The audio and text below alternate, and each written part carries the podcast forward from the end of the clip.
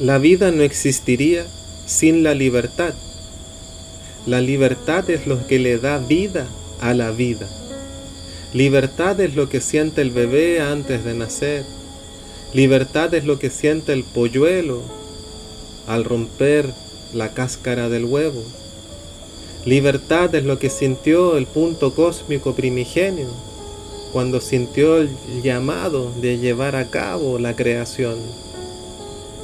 ¿Y quiénes son verdaderamente libres aquí en la superficie terrestre?